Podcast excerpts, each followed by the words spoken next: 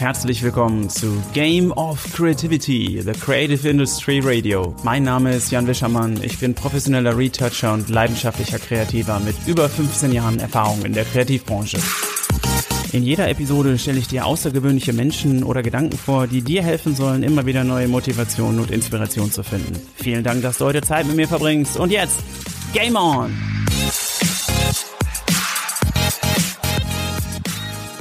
Hallo und herzlich willkommen zum nächsten Matchday von Game of Creativity. Ich freue mich sehr, dass du heute mit am Start bist, denn in der heutigen Episode habe ich meinen guten Kollegen und Freund Stefan Zappe zu Gast. Stefan ist der Managing Director Dach von Lakritz, einer sensationellen neuen Form von Lakritz für alle, die diese wunderbaren Kugeln noch nicht probiert haben. Und Stefan nimmt uns heute mit auf seine Reise. Er lebt und arbeitet nach dem Motto Get Shit Done und teilt mit uns seine Gedanken zu Themen wie wie man der Dominator seiner Produkt- und Dienstleistungskategorie wird, wie wichtig Kreativität bei der Mitarbeiterführung ist, welche Bedeutung die richtige Einstellung für den persönlichen Erfolg und Fortschritt hat und was es heißt, diese Einstellung mit den richtigen Reglern sprichwörtlich einzustellen. Und warum es so wichtig ist, in jeder Situation die richtigen Fragen stellen zu können.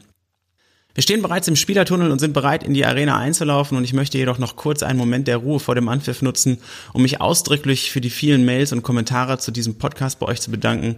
Es ist wirklich so schön zu erfahren, wie wertvoll die unterschiedlichen Gedanken und Impulse hier in der Show für euch sind. Vielen, vielen Dank dafür.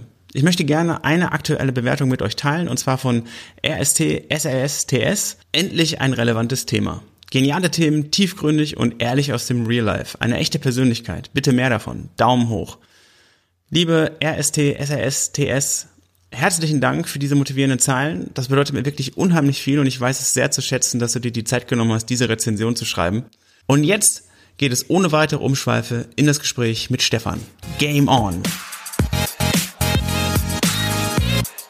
Also ich sitze zusammen mit Mr. All Black, dem ähm, Managing Director Dach von Lakritz, Stefan Zappe auch ein sehr geschätzter Gefährte. Und Stefan, ich freue mich sehr, dass du heute Gast bei Game of Creativity bist und deine Gedanken mit uns teilst. Vielleicht magst du ganz kurz für die Zuhörer da draußen einmal sagen, wer du privat und beruflich bist. Ja, hi, ich freue mich auch. Ja, wie du schon gesagt hast, ich arbeite bei Lakritz als, jetzt als Managing Director. Vor vier Jahren war das ja noch anders. Da war ich sozusagen eine One-Man-Show und habe die hab begonnen mit der Kaltakquise. Und ja, jetzt sind es halt irgendwie so um die 40 Mitarbeiter im Moment und wächst ganz gut. Ja, und die Aufgaben haben sich natürlich verändert. Jetzt sind das mehr Führungsaufgaben als Vertriebsaufgaben, wobei das man nach 18 Jahren Vertrieb irgendwie auch immer noch gerne macht. Ähm, und privat bin ich Ehemann und zwar seit über zehn Jahren und bald schon seit elf Jahren Vater. Glückwunsch, sehr cool. Ja. Sag mal, Stefan, ähm, wie haben wir uns eigentlich kennengelernt? Weißt du das noch? Das ist eine super Frage. Ne? Aber ich glaube, das war über unseren gemeinsamen Freund Michael Güth und ich meine, das war auf einer Veranstaltung von einem Kunden von mir, Sören Fashion aus Hagen. Da kamst du mit so einer riesen Dose Lakritz rein und da war ich total fasziniert und dann habe ich das das erste Mal probiert und dann hast du ähm, erzählt, dass du irgendwann hier in die Nachbarschaft ziehen wirst. Ja. Da habt ihr gerade hier das neue Office aufgemacht.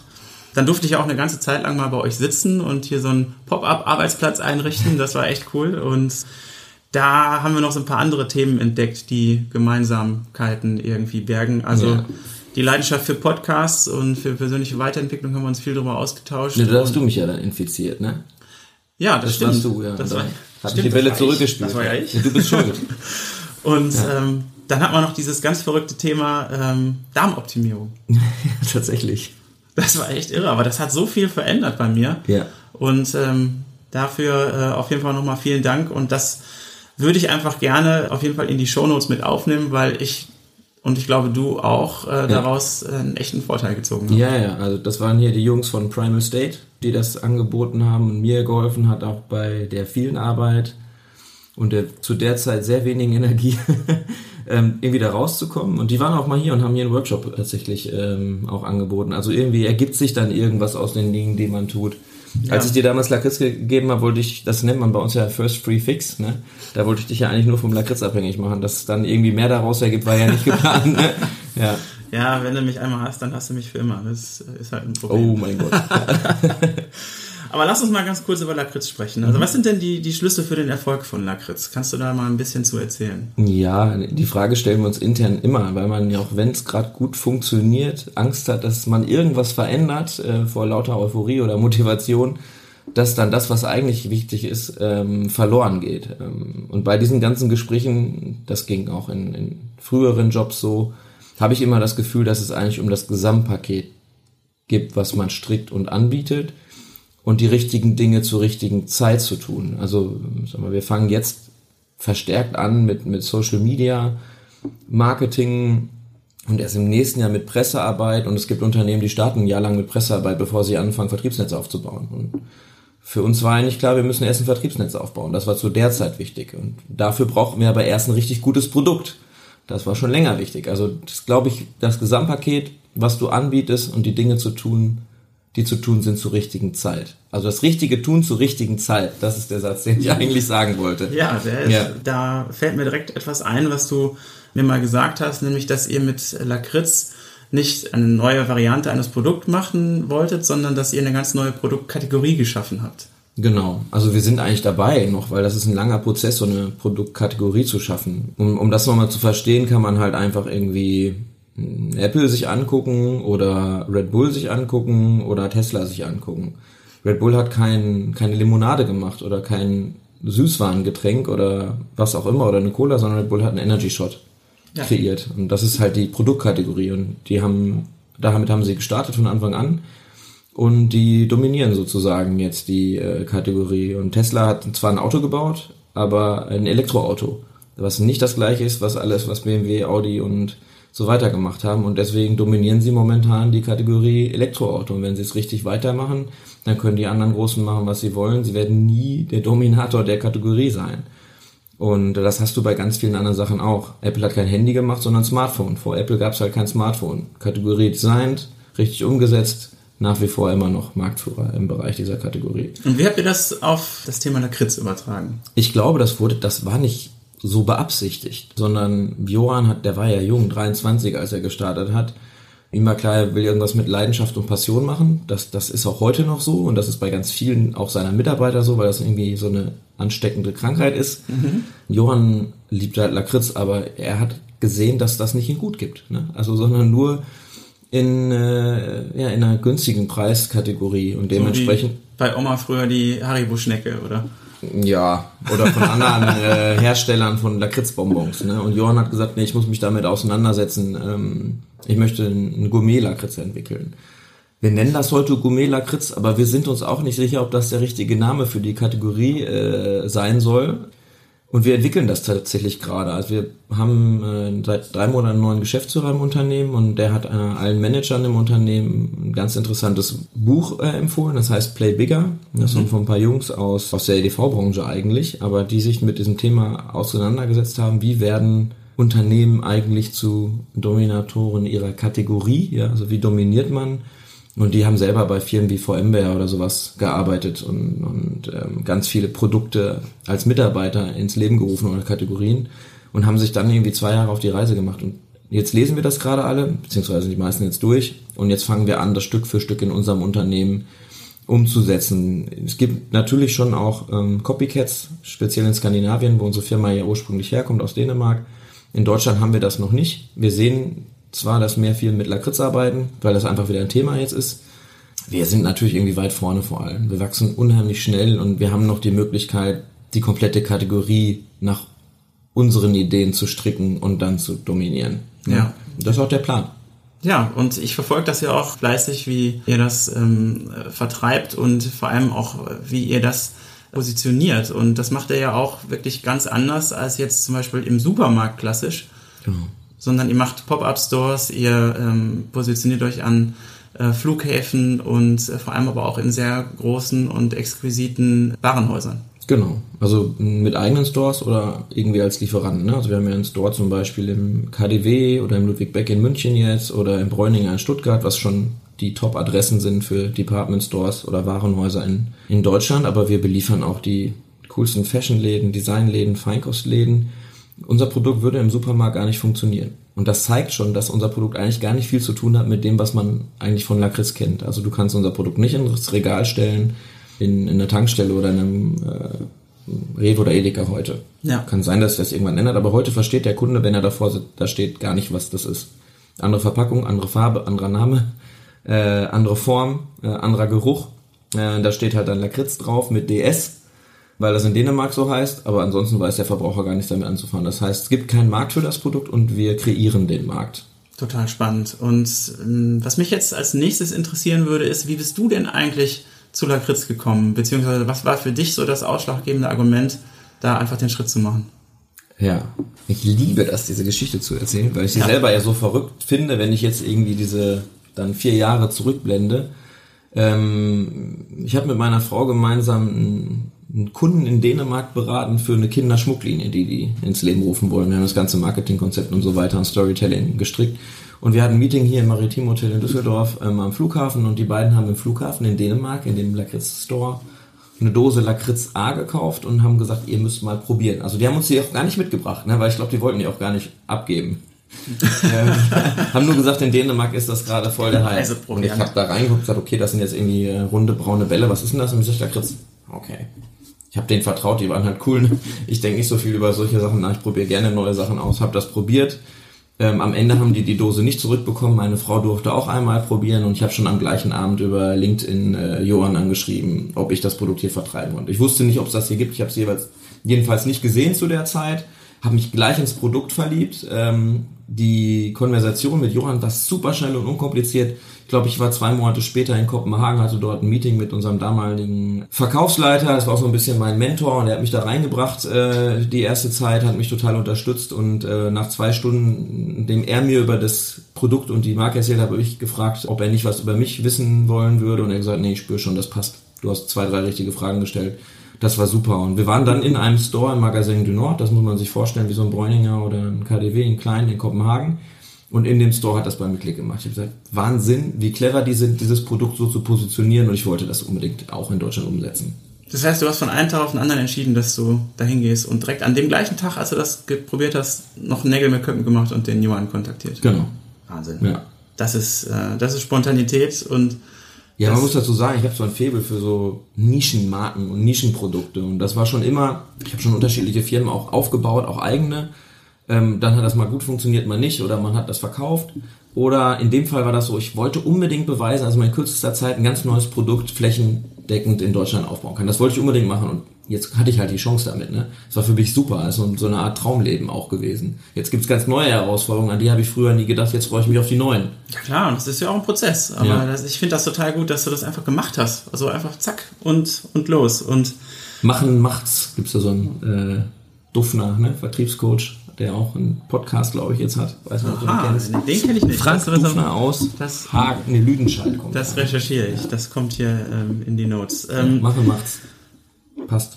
Lass uns mal ganz kurz ein bisschen in deine Vergangenheit schauen. Und zwar würde ich dich ganz gerne fragen, welche Entscheidungen dazu geführt haben, dass du heute bist, wer du bist. Wir haben das jetzt gerade schon so ein bisschen angerissen und schon einen kleinen Vorgeschmack bekommen, dass du gesagt hast, dass du dich ganz schnell entscheiden kannst.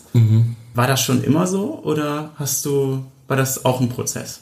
Definitiv ist das ein Prozess, aber der ist nicht irgendwie kontrolliert oder gewollt passiert. Ich würde erstmal sagen, als ich jung war, eher aus einer gewissen Naivität raus oder aus dem Hunger, den tollen Nachbarn von früher zu beweisen, dass man besser ist als sie, äh, als sie das glauben oder auch vielleicht um seinen Eltern oder um sich selber was zu beweisen. Ich glaube, ich habe viel zu spät verstanden, dass ich mich um meine Karriere mal kümmern kann oder dass es sowas wie Karriere gibt.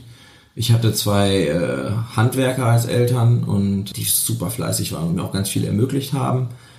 Aber die haben diese und diese, diese Unternehmerwelt oder die größeren Firmen und so weiter haben sie gar keinen Kontakt zu gehabt und dadurch, dass sie diese Bilder oder die Erfahrungswerte nicht hatten, konnten sie die auch mit mir irgendwie gar nicht teilen. Ich habe relativ früh, meine Mutter hatte ein Friseurgeschäft und hat dann so Kernerkissen genäht und an ihre Kunden als Service umgehangen. Und dann haben wir irgendwann angefangen, die an andere Friseure zu verkaufen. Und daraus wurde hinterher eine, eine Spa-Marke, die wir an so Kunden wie AIDA und so weiter verkauft haben. Ich habe in einer größeren Firma eine Ausbildung gemacht und habe dann dort auch viel mitgenommen. Und dann lernst du halt durchs Machen auch wieder. Ne? Also natürlich machst du eine Million Fehler, aber wenn du in der Lage bist, dich irgendwie nochmal zu spiegeln, zu sagen, okay, was habe ich denn eigentlich falsch gemacht? Weil irgendwie, ich finde es auch falsch, immer zu gucken, was hat der andere falsch gemacht. Natürlich machen andere Fehler, aber wenn ich den, der den Fehler gemacht hat, anders abgeholt hätte, hätte er den Fehler oder die Fehlentscheidung vielleicht gar nicht getroffen, sondern ich habe dem vielleicht falsch das Produkt präsentiert oder meine Firma oder mich präsentiert. Ähm, und dann hat man die Möglichkeit, sich unheimlich schnell zu entwickeln. Das habe ich aber zu spät gerafft. Ne? Sonst wäre ich vielleicht heute, ich bin ja froh, wo ich bin, aber ich hätte schon weiter sein können, wenn ich das eher kapiert hätte. Heute glaube ich, dass die, die neuen Generation viel eher anfängt, über sowas nachzudenken mhm. und dass Schulen das auch schon besser vorbereiten. Aber es gibt nicht die eine Entscheidung. Es gibt ganz viele richtige Entscheidungen, ganz viele falsche. Meine Freunde sagen immer, dass sie finden, dass ich unheimlich mutig bin, Dinge zu machen, wo andere nicht dran glauben oder die nicht machen. Und für mich ist das irgendwie gerade dann auch der Anreiz, wenn da jemand sagt, das funktioniert nicht, dann zu sagen, okay, jetzt müsste es piepen und dann äh, ich zeige dir schon, dass das funktioniert irgendwie. Ne? Alles klar. Ja. Was war deine größte berufliche Herausforderung und was hast du daraus gelernt für dich? Oh, ähm, das war definitiv ein Unternehmen, was ich mit, mit, mit meiner Mutter hatte, eben dieses Kosmetikunternehmen. Und äh, ich hatte zu der damaligen Zeit einen, einen Betrugsfall, das war echt eine erhebliche Summe. Und ähm, das war eine Mitarbeiterin, die langjährig da war. Und wir hatten halt nie äh, genug Geld auf dem Konto ja. und wir sind immer so an, an der Grenze zur Insolvenz gewesen. Und das hat das Leben mit mir und meiner Mutter natürlich nicht vereinfacht, weil ich als Geschäftsführer ja dann irgendwie schuld war, dass kein Geld auf dem Konto war. Wir wussten aber nicht, woran es liegt. Und das hat dann irgendwie ja, die, die Familie zerschlagen. Aber ich muss natürlich auch irgendwie mir eingestehen, dass tatsächlich ein Fehler von mir war. Und du musst dann auch eine Entscheidung treffen. Also akzeptierst du jetzt, du bist zu blöd dafür, Geschäftsführer zu sein, deiner eigenen Firma. Oder sagst du, ich nehme das jetzt als Learning und ich probiere es wieder und der Fehler darf mir natürlich irgendwie nicht nochmal passieren, aber ich glaube, die wichtigste Entscheidung damals war, mich zu entscheiden, weiter in Menschen zu vertrauen. Weil wenn du jemanden vor dir sitzen hast, auf der anderen Seite eines Schreibtisch, der auf seinem Computer Rechnungen und Bankbelege fälscht, um Geld von dem Firmenkonto auf ihr privates zu überweisen, dann kannst du ja schon irgendwie das Vertrauen in Menschen verlieren. Und das war definitiv eine ganz wichtige Entscheidung, dass ich Menschen weiter vertrauen muss, weil sonst kannst du nie für andere Menschen verantwortlich sein oder ein eigenes Unternehmen haben. Noch nicht mal kannst du an jemanden was verkaufen, weil du ihm ja nicht vertraust, dass er die Rechnung bezahlt. Also ich glaube, dass es unheimlich wichtig ist, dass man akzeptiert, dass man nicht immer auf die richtigen trifft. Ja. Aber dass man Menschen weiter vertraut. Mann, das war echt eine krasse Geschichte. Die ja, in kurz, ne? Also das war so ein bisschen Hollywood ja, das, zu Hause. Vor allem, wenn das halt auch die Familie noch so beeinträchtigt, das ist natürlich schon ein einschneidendes Erlebnis. Aber jetzt mal im, im Gegenteil, was ist denn der bisher stolzeste Moment in deiner Karriere? In meiner Karriere gibt es den gar nicht. Also der stolzeste Moment meines Lebens war, als ich meine Tochter äh, das erste Mal auf den Arm nehmen durfte und als ich meine Schöne Frau Antwort. kirchlich heiraten durfte. Das waren definitiv die schönsten Momente. Beruflich ist das schwer, weil ich mir das, glaube ich, auch gar nicht, nicht genug erlaube, stolz auf das zu sein, was ich mache. Und ich glaube, wenn das auch passieren würde, dann wäre ich nicht so hungrig, die nächsten Schritte zu gehen. Das kann falsch sein, weiß ich nicht. Aber ich laufe jetzt nicht wie ein Hahn durch die Gegend und denke, ich bin der Geilste, nur weil ich das jetzt hier gerade aufgebaut habe, was hier ist, weil da gibt es ganz viele andere, die viel mehr geschafft haben. Und ich möchte halt gerne ausprobieren, wie weit kann ich denn noch gehen. Das ich glaube, das ist ein ganz wichtiger Satz. Also, dass du sagst, du möchtest ausprobieren und ich habe mal dieses Zitat gehört, dass äh, Unternehmen Spielplätze für Erwachsene sind. Mhm. Und ähm, ja, ich finde das schön. Und da ist das hier ein leckerer und witziger Spielplatz. Dann habe ich Glück gehabt. Ja. Der ist aufgeräumt, sauber, schön, neu ausgestattet. Ja, und immer leckere Kugeln auf dem Tisch. Ich nehme mal eine. Ja, und ganz viele andere nette Kinder um einen rum. Ist auch gut. ähm, was ist denn mit der Zukunft? Wie sind deine Versionen für deinen, deinen weiteren Weg? Wie siehst du dich so in fünf oder zehn Jahren? Ich kann gar nicht so weit blicken. Also ich bin schon ein Freund oder ich glaube auch daran, dass man sich halt ähm, Bilder oder Vision Boards bauen kann und, und sich damit Ziele setzen kann. Ich muss aber sagen, dass ich gerade was so das Thema Leben und finanzielle Situation Familie und Job, dass das gerade eigentlich passt. Ich, da gibt's jetzt nichts, wo ich sage, okay, ich würde noch gerne mehr Urlaub machen, um ehrlich zu sein. Das ist was, okay, wo ich sage, da muss ich finanziell noch ein bisschen zulegen, um die Urlaube machen zu können, wie ich sie mir vorstelle. Und da baue ich mir auch ein Bild, aber mir ist eigentlich völlig egal, wo ich in zehn Jahren bin, weil ich wusste vor zwei Jahren ja nicht, wo ich heute bin. Ähm, da ist irgendwie so eher die Regel immer weitermachen und immer nach vorne blicken und schon gerne auch immer mehr. ne? Nicht nur finanziell, auch mehr, vor allen Dingen viel mehr Erfahrung sammeln. Ich habe jetzt eine unheimliche Chance, in diesem Unternehmen. Wir haben tolle, super tolle Kollegen, einen unfassbaren Vorstand. Keine Ahnung, wie die das geschafft haben, in so einem kleinen Unternehmen solche Leute hinzusetzen. Und äh, einen Geschäftsführer, der auf einem Level unterwegs, ein Jahr jünger als ich auf einem Level unterwegs, dass ich gar nicht, ich wusste nicht, dass das überhaupt geht in dem Alter. Hat bei, bei Nestle eine unfassbare Karriere hingelegt und der nimmt mich jetzt mit. Und ich glaube, zwei Jahre mit dem mindestens helfen mir, so in seine Richtung zu kommen. Jetzt machst du mich neugierig. Was, was ist so besonders an dem? Der ist ultra scharf in seinen Gedanken und in, seinen, in seine Art, die Dinge zu beschreiben. Der nimmt in kürzester Zeit sämtliche mögliche Perspektiven ein. Der akzeptiert nicht, dass das gut ist, wie es ist, sondern sagt, bevor wir das akzeptieren, lassen wir mal gucken, ob es nicht einen besseren Weg geht. Und hat keine Angst, Dinge zu verändern. Und der ist super mutig und ganz klar strukturiert und aber gleichzeitig eine ganz weiche und warme Führungspersönlichkeit. Also der bringt so alles mit in den Topf, wie ich mir vorstelle, wie man es machen sollte. Super modern. Total spannend. Und das kommt auch ganz gut jetzt hier mit dem nächsten Thema zusammen, nämlich ich wollte mit dir ein bisschen über Kreativität und Beruf sprechen, weil das ja äh, auch in der Mitarbeiterführung sehr wichtig ist. Und äh, was sind für dich heute die größten Herausforderungen oder die, die Game Changer im Hinblick auf Kreativität bei der Mitarbeiterführung? Ja, also das, das Thema hatten wir ja schon und, äh, in unseren Gesprächen und ich finde das unheimlich wichtig, erstmal zu verstehen, was Kreativität ist. Weil für mich hat das nichts mit Malen oder Zeichnungen oder Bildern oder sowas zu tun, sondern Kreativität ist die Suche nach anderen Wegen im Verkauf, aber natürlich auch in jeder Herausforderung, die man im Unternehmen jeden, jeden Tag hat. Man kann ja auch kreativ in der Finanzbuchhaltung sein. ich weiß nicht, ob das Finanzamt das cool findet, aber ich äh, habe gehört, dass der eine oder andere das ganz gut findet. Ähm, Kreativität in der Mitarbeiterführung heißt einfach, wenn ihr zum Beispiel Mitarbeiter eine Aufgabe bekommt und schafft die nicht, ähm, sofort, dann heißt das nicht äh, gleich die Idee, der Mitarbeiter ist nicht in der Lage dazu, sondern dann heißt es wieder bei mir zu hinterfragen, welchen Weg kann ich noch wählen, um den Mitarbeiter dahin zu führen, dass er in der Lage ist, die Herausforderung zu bewältigen.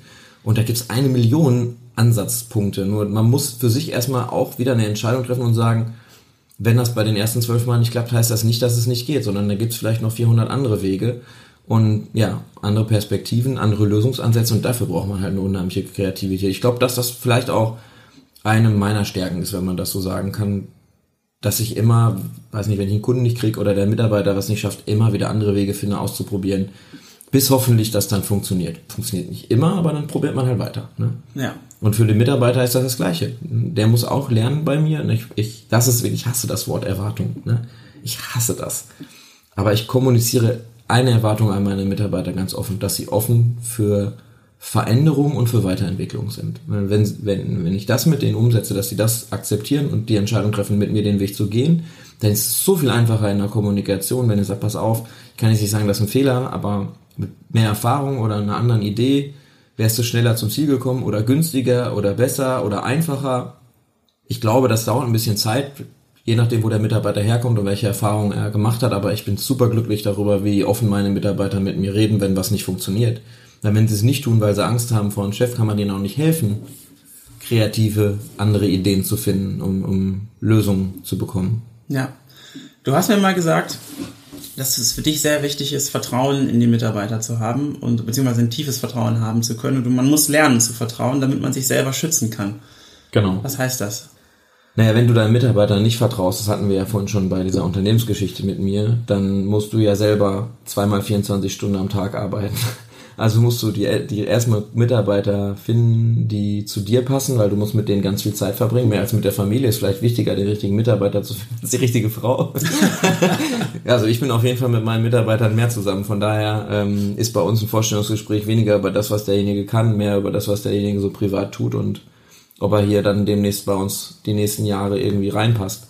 Und na klar, das Vertrauen muss entwickelt werden, das muss der Mitarbeiter in mich ja auch. Ne? Also der muss sagen, wenn ich irgendwie eine Entscheidung treffe, muss der auch wissen, das macht Sinn. Und ähm, wenn ich das jetzt auch nicht gleich verstehe, bis jetzt war das immer cool, wenn der gesagt hat, wir gehen diesen Weg.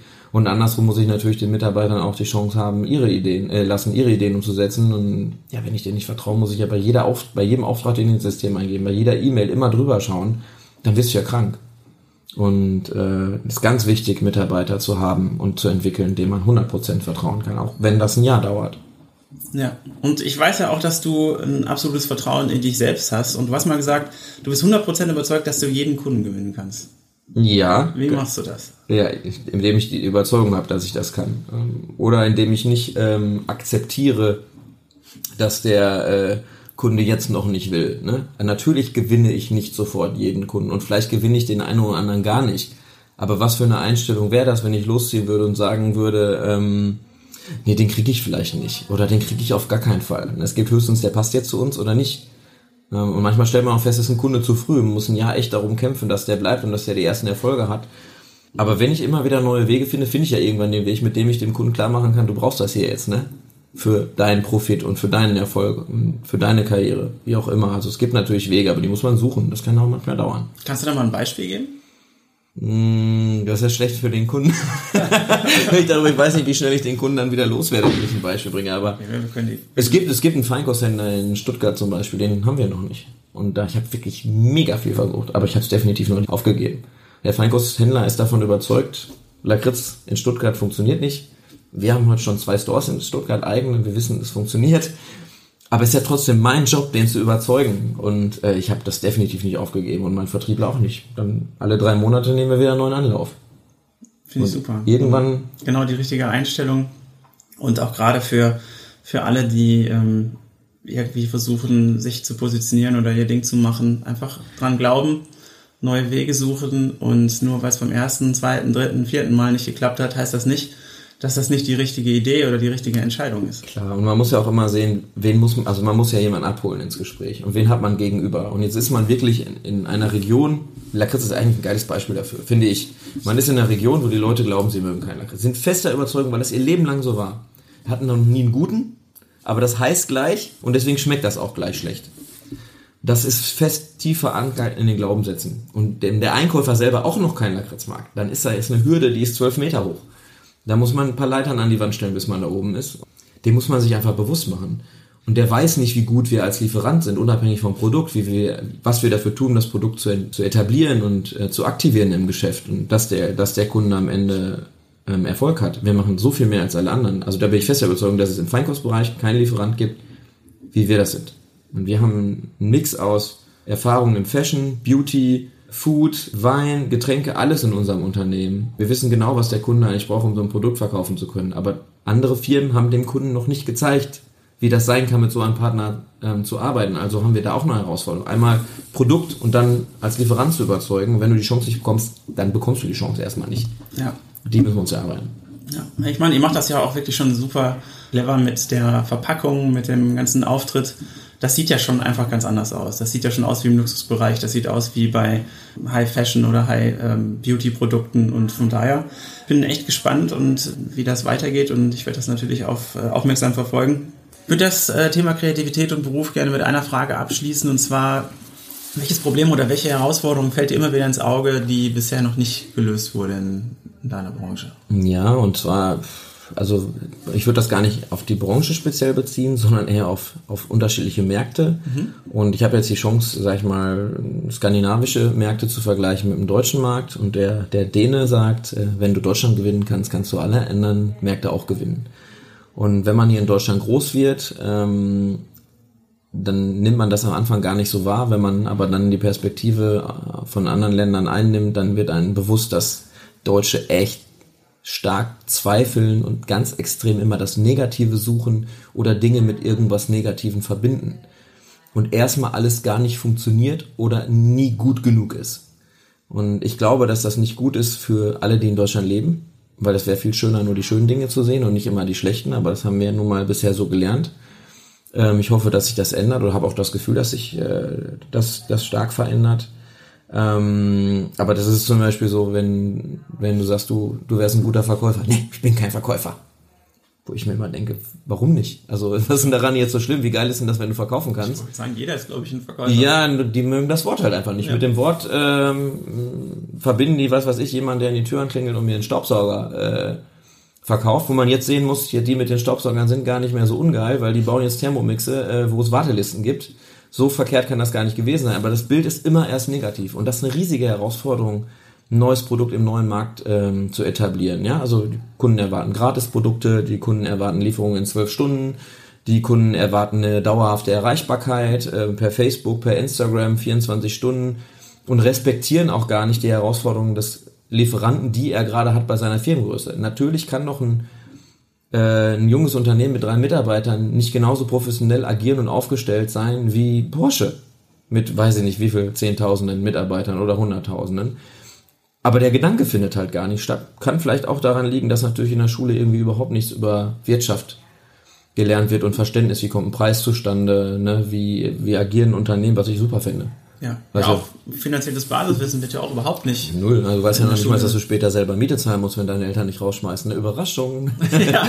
ja. Naja, whatever. Auf jeden Fall, die, die Einstellung der Deutschen, finde ich, ist eine, eine riesige Herausforderung. Die, die kann man natürlich gewinnen, wie alle anderen Herausforderungen auch. Aber es könnte so viel einfacher sein, wenn die Leute ein bisschen mehr ins Gute glauben, glauben würden. Ne? Das Gute. Ja. ja, das stimmt.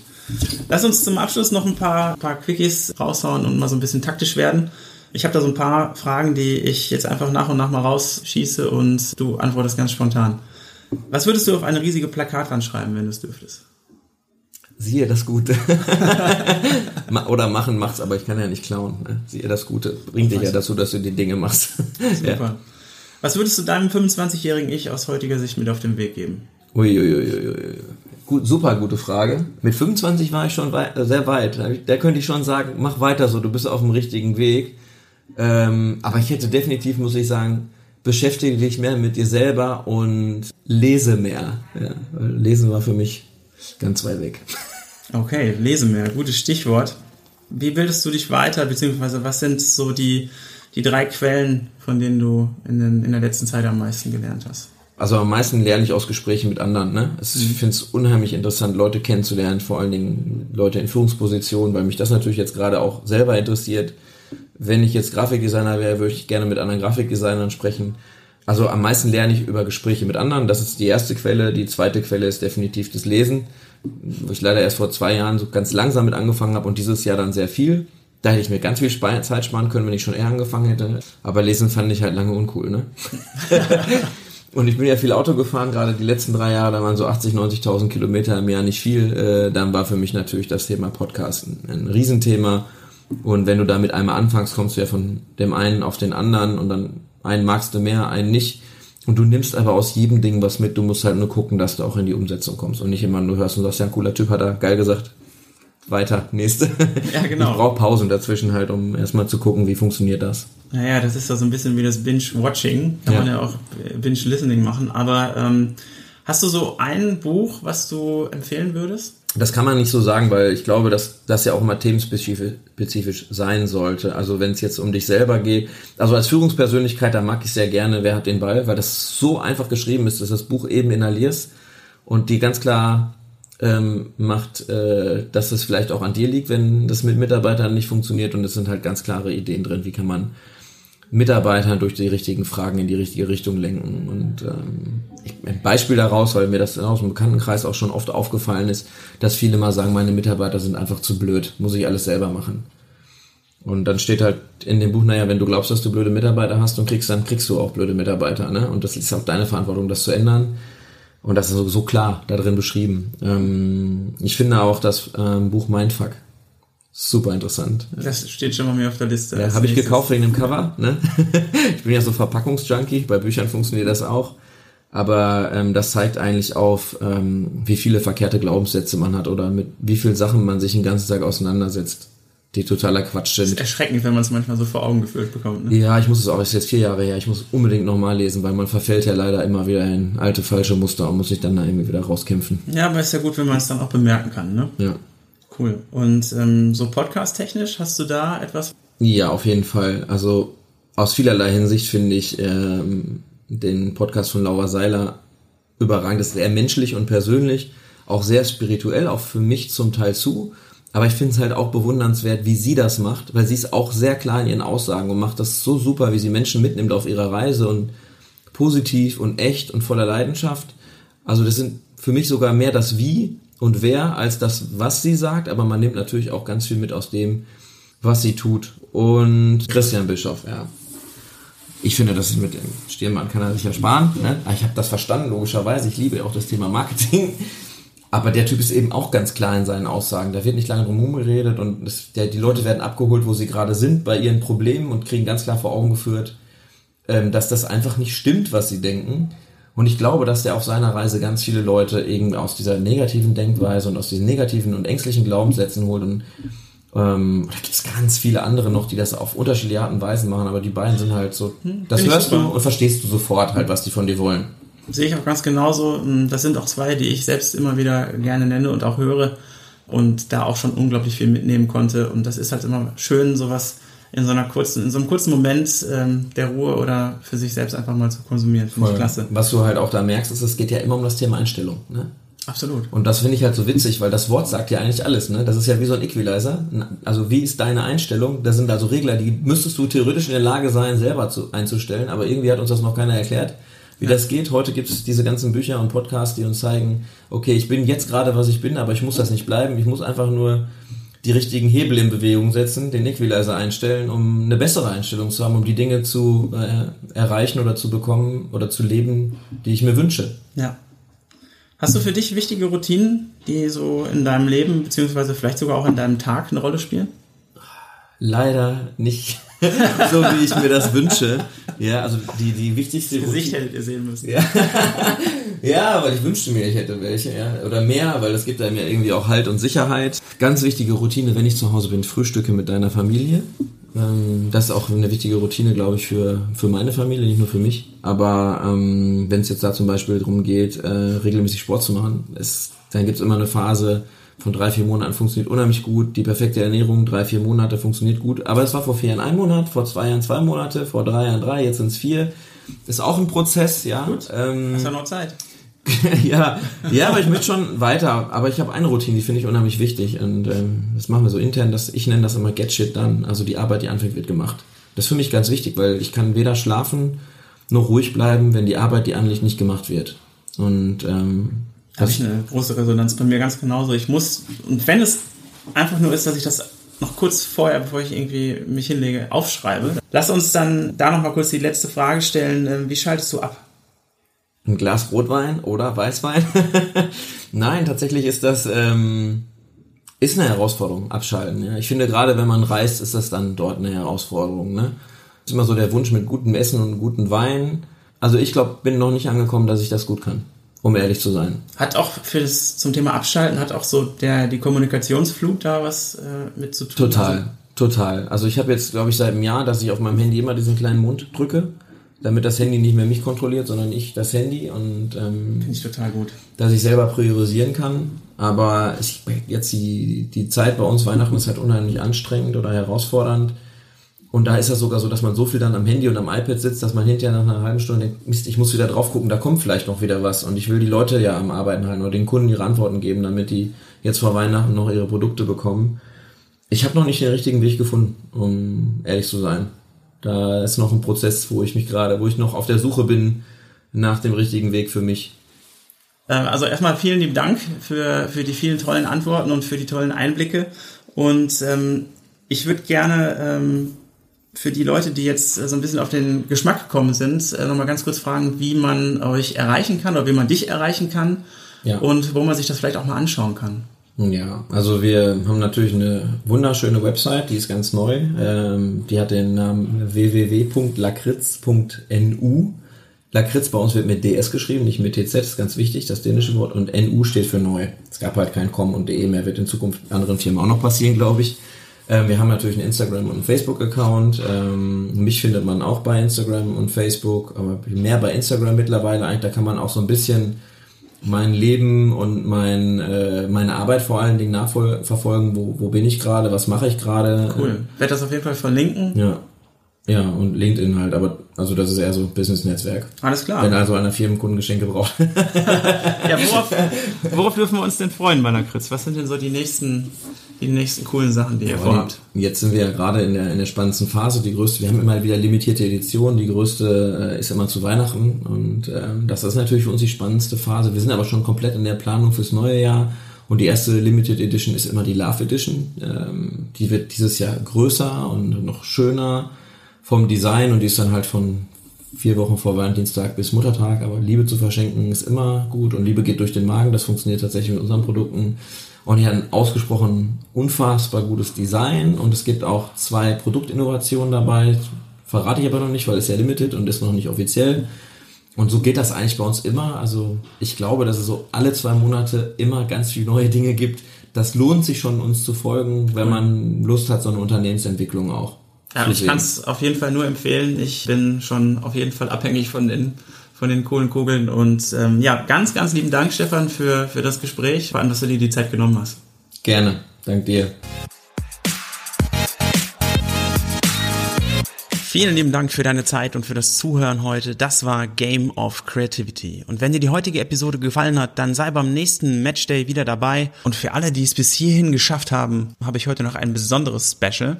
Stefan hat für alle Hörer meines Podcasts drei dänische Präsente gesponsert und ich möchte sie unter allen Gewinnspielteilnehmern verlosen. Hierfür geht heute am 4.12. um 12.12 .12 Uhr auf der Facebook-Seite von Game of Creativity der Gewinnspielpost mit den Teilnahmebedingungen online. Sei gerne dabei und viel Glück bei dem Gewinnspiel. Und jetzt noch ein kleiner, kurzer Call to Action zum Auslaufen. Wenn du Lust hast, dich mit vielen Kreativen und Gleichgesinnten sowie mit vielen meiner Gesprächspartnern auszutauschen, dann bist du herzlich in die Facebook-Gruppe Creative Players Launch eingeladen, die Gruppe zum Podcast. Und wenn du jemanden in deinem Netzwerk kennst, für den dieser Podcast ebenfalls eine Inspirationsquelle sein könnte, dann empfiehl Game of Creativity doch gerne weiter. Und wenn diese Episode für dich wertvoll war, dann würde ich mich sehr über eine positive Bewertung auf iTunes freuen. Das hilft, die Show höher zu ranken und hilft anderen Menschen dabei, diese Show zu finden. Vielen lieben Dank. Und nicht vergessen, anfangen zu machen, denn nicht gemacht haben wir schon oft genug. Bis zum nächsten Matchday. Das war der Jan.